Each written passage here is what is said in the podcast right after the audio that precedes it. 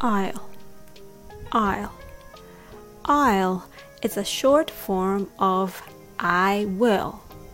A short form is called contractions because you contract the word or phrase. Contracting means making it small or shrinking it. In English, shrinking the sound happens a lot. How many syllables do you hear in I will and I'll? I will.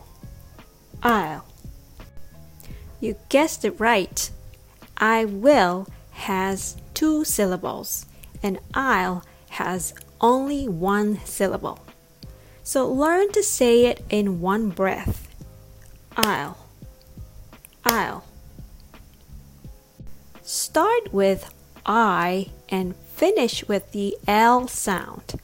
O, I, L, I'll, I'll, I'll. But listen, here is the biggest trick. Americans often replace the I sound with schwa sound. Ugh. So they say oh, oh, instead of I'll. Now I'll say it three times and you repeat. All, all, all. Okay? Practice some more until you get it nice and smooth. I'll see you in the next lesson. Thanks for listening.